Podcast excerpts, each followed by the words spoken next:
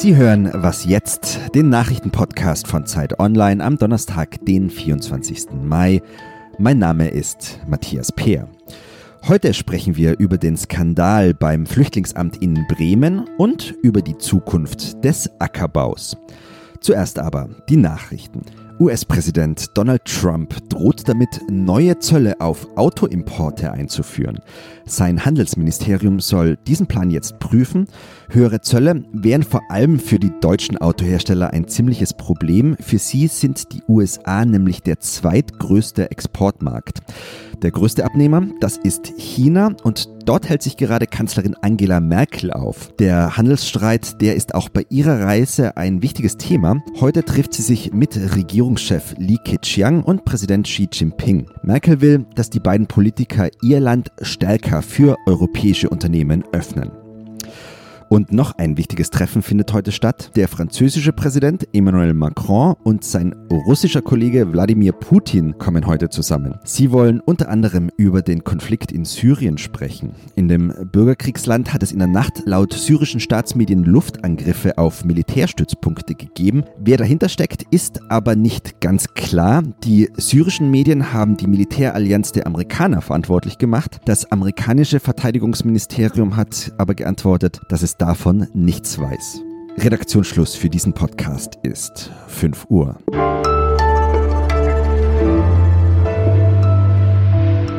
Einen wunderschönen guten Tag. Mein Name ist Fabian Scheler. In Bremen soll eine Amtsleiterin des Bundesamts für Migration und Flüchtlinge, BAMF, mindestens 1200 Asylentscheidungen positiv beschieden haben, die eigentlich hätten negativ ausfallen müssen. Wer trägt nun die politische Verantwortung dafür? Die Staatsanwaltschaft ermittelt schon gegen die BAMF-Chefin Jutta Kort und die Bremer Außenstelle darf seit dem Mittwoch auch keine Asylbescheide mehr ausstellen. Martin Klingst ist politischer Korrespondent der Zeit und er hat sich mit dem Thema befasst und darüber wollen wir nun reden. Hallo Martin. Hallo. Martin, Sie haben die Regierungsrätin Josefa Schmidt porträtiert, die seit Anfang des Jahres in Bremen aufräumen wollte. Sie ist ja die Nachfolgerin der entlassenen Amtsleiterin. Nun wurde aber Josefa Schmidt schon wieder zurück nach Bayern versetzt. Warum?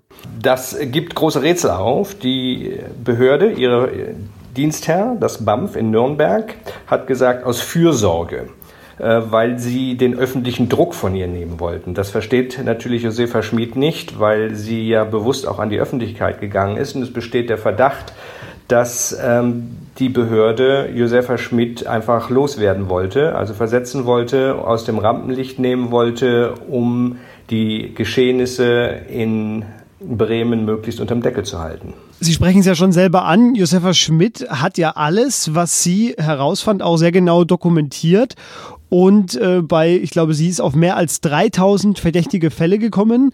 Ähm, nur von der Spitze des Eisbergs gesprochen. Also was sagt das denn über das BAMF aus, dass sie so eine Mitarbeiterin dann quasi ja, klein halten wollen? Ja, das ist sehr erstaunlich, äh, zumal es ja auch keine weitere Begründung gab. Also das ist ein, ein sehr merkwürdiger Vorgang, denn sie sollte eigentlich dann dauerhaft dort bleiben. Sie hat ausgezeichnete Benotungen gekriegt, auch von ihren vorherigen Dienstvorgesetzten. Sie ist ist seit 2016 beim BAMF und ähm, ihr wurde auch selbst im äh, Februar und im März nochmal ein dickes Lob erteilt für, die, äh, für ihre Arbeit. Und dann kam sie im April mit diesem 99-seitigen Bericht heraus, der ziemlich gut dokumentiert, was im BAMF sich in den Jahren 2015 bis 2017 ereignet hat, dass nämlich massenhaft äh, höchstwahrscheinlich fehlerhafte Asylbescheide ausgestellt wurden. Und zwar ohne weitere Prüfung, ohne große rechtliche Prüfung, ohne faktische Prüfung, ohne Identitätskontrollen, ohne Fingerabdrücke. Und das Kuriose daran ist, es handelt sich hauptsächlich ja um Jesiden. Und äh, die hätten, oder viele von denen hätten wahrscheinlich sowieso Asyl bekommen. Aber äh, die damalige Leiterin, Ulrike B., äh, war wohl äh, eine ziemliche, sagen wir mal, überzeugte ähm, äh, Asyl, Pro-Asyl-Anhängerin und hat also gesagt, so die, ich mache das einfach hier in einem Aufwasch und hat somit alle rechtlichen äh, Grenzen überschritten. Jetzt wird der öffentliche Druck ja gerade äh, ziemlich groß und landet am Ende beim Innenminister, bei Horst Seehofer. Der gibt sich ja wiederum gerne als ja, Hardliner, gerade in der Asylpolitik.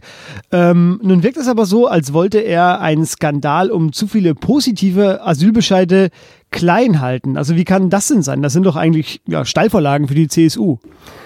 Äh, natürlich ist es eine Steilvorlage, auf der, auf der anderen Seite ist er der oberste Dienstherr. Also er, das BAMF untersteht im Innenministerium. Und nun hat er das Ganze äh, sozusagen geerbt, nachdem er das Innenminister geworden ist. Und das Problem ist, äh, Josefa Schmidt, also die kommissarische Leiterin, hat seit Anfang März, seit dem 1. März dieses Jahres um einen Gesprächstermin bei ähm, Seehofer nachgefragt. Damals war er noch Ministerpräsident und sie hörte, er wird der nächste Innenminister. Und dann hat sie permanent nachgefragt.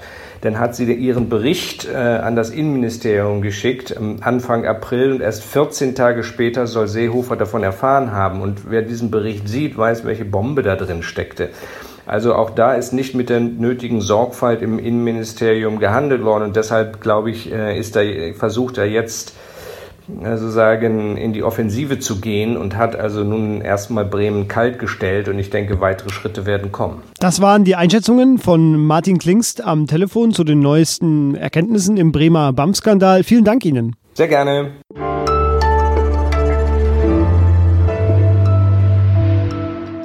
Und sonst so? Wo lebt es sich in Deutschland am besten? Ja, die Antwort auf diese Frage wird wahrscheinlich jeder anders geben.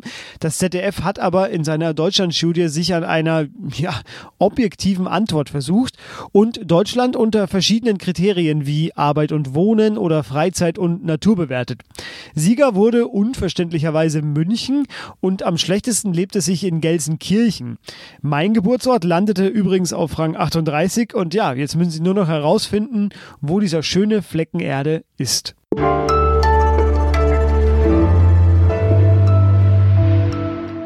Jüngste Glyphosat-Meldung lautet, die Stiftung Warentest hat das Pflanzenschutzmittel in alkoholfreiem Bier gefunden. Das geht nun wirklich zu weit. Weg damit. Es wird Zeit, über die Zeit nach dem Glyphosat nachzudenken. Und getan hat das Andreas Sendker, Ressortleiter von Zeitwissen und auch Podcaster von Zeitverbrechen. Hallo Andreas. Hallo. Lieber Andreas, wir wollen über die Zukunft reden, genauer über die Zukunft des Ackerbaus. Ja. Warum gerade jetzt? Naja, es ist ja nicht nur Glyphosat in die politische Diskussion geraten Staaten gerade ähm, hat ähm, das europäische, der Europäische Gerichtshof bestätigt, dass die Neonicotinoide, das sind Stoffe, mit denen man Insekten bekämpft, äh, nicht mehr im Freiland eingesetzt werden dürfen. Und gerade heute ist ein, ein Diskussionspapier der Leopoldina, das ist die Deutsche Nationale Akademie der Wissenschaften, erschienen. Und die Autoren dieses Papiers sagen, wir haben bei den Zulassungsverfahren für solche Pflanzenschutzmittel die Risiken systematisch vernachlässigt. Sie schreiben ja von einem Wendejahr und der Streit ist, wie Sie ja schon gesagt haben, um Glyphosat ist jetzt auch nicht neu. Es wird ja schon lange Aha. um den Einsatz gerungen. Es geht da vor allem auch um Artensterben. Ähm, ich würde noch mal gerne über die Leopoldina-Studie sprechen, die Sie gerade schon erwähnt ja. haben. Was ist jetzt das Neue an dieser Studie? Also was konkret steht da drin? Ja, die Autoren fassen eine ganze Reihe von Aspekten zusammen. Nicht alles davon ist neu. Neu ist diese Gesamtschau die ergibt ein Bild, das sagt, da muss dringend was passieren. Zum Beispiel, ein kleines konkretes Beispiel. Es wird ein ganz bestimmter Regenwurm benutzt als Modellorganismus, um die Gefährlichkeit von Chemikalien zu testen. Nun ist dieser Regenwurm aber gerade besonders robust. Und was die meisten Leute wahrscheinlich nicht wissen, es gibt in Deutschland 46 Regenwurmarten und einige von diesen Regenwürmern sind deutlich empfindlicher als der, an dem getestet wird. Das heißt, in der politischen Diskussion bis jetzt spielt, sage ich mal, so, als wenn so isoliert wird das alles betrachtet und das ist eigentlich nicht richtig, wenn ich das richtig verstanden genau, habe. Genau, die ganze Komplexität, die man da draußen in den Ökosystemen findet, die bilden diese Studien eben nicht ab. Ja, jetzt entwerfen Sie ja quasi die Zukunftsvision, wie Landwirtschaft 2030 aussieht. Mhm. Was sind denn die wichtigsten Neuerungen darin? Also lassen Sie uns darüber reden, wie die Zukunft aussieht. Also die Zukunft setzt darauf, ähm, Chemie zu reduzieren auf dem Acker. Dazu kann einerseits Technik dienen, zum Beispiel Digitalisierungstechniken. Ähm, Satellitenaufnahmen können darauf hinweisen, wo überhaupt Pflanzenschutzmittel eingesetzt werden müssen. Es geht jetzt schon zum Beispiel beim Dünger.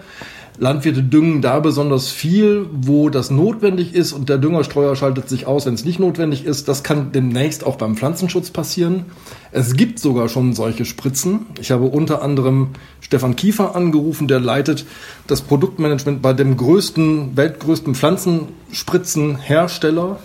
Und der hat zum Beispiel eine Technik entwickelt, wo sich die Spritze nur dann anschaltet, wenn wirklich Unkraut vorhanden ist und nicht einfach den, das, den ganzen Acker einnebelt. Also technische Reduzierungen sind das eine. Das zweite ist vor allem, dass die konventionelle Landwirtschaft allmählich ökologischer wird. Und das ist eine sehr spannende Entwicklung.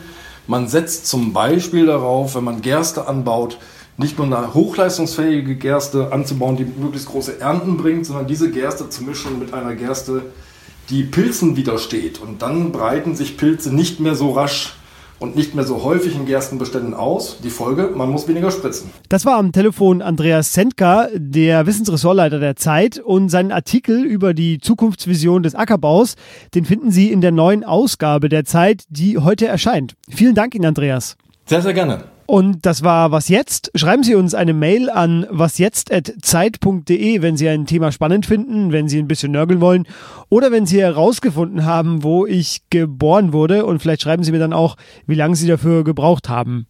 Und tschüss.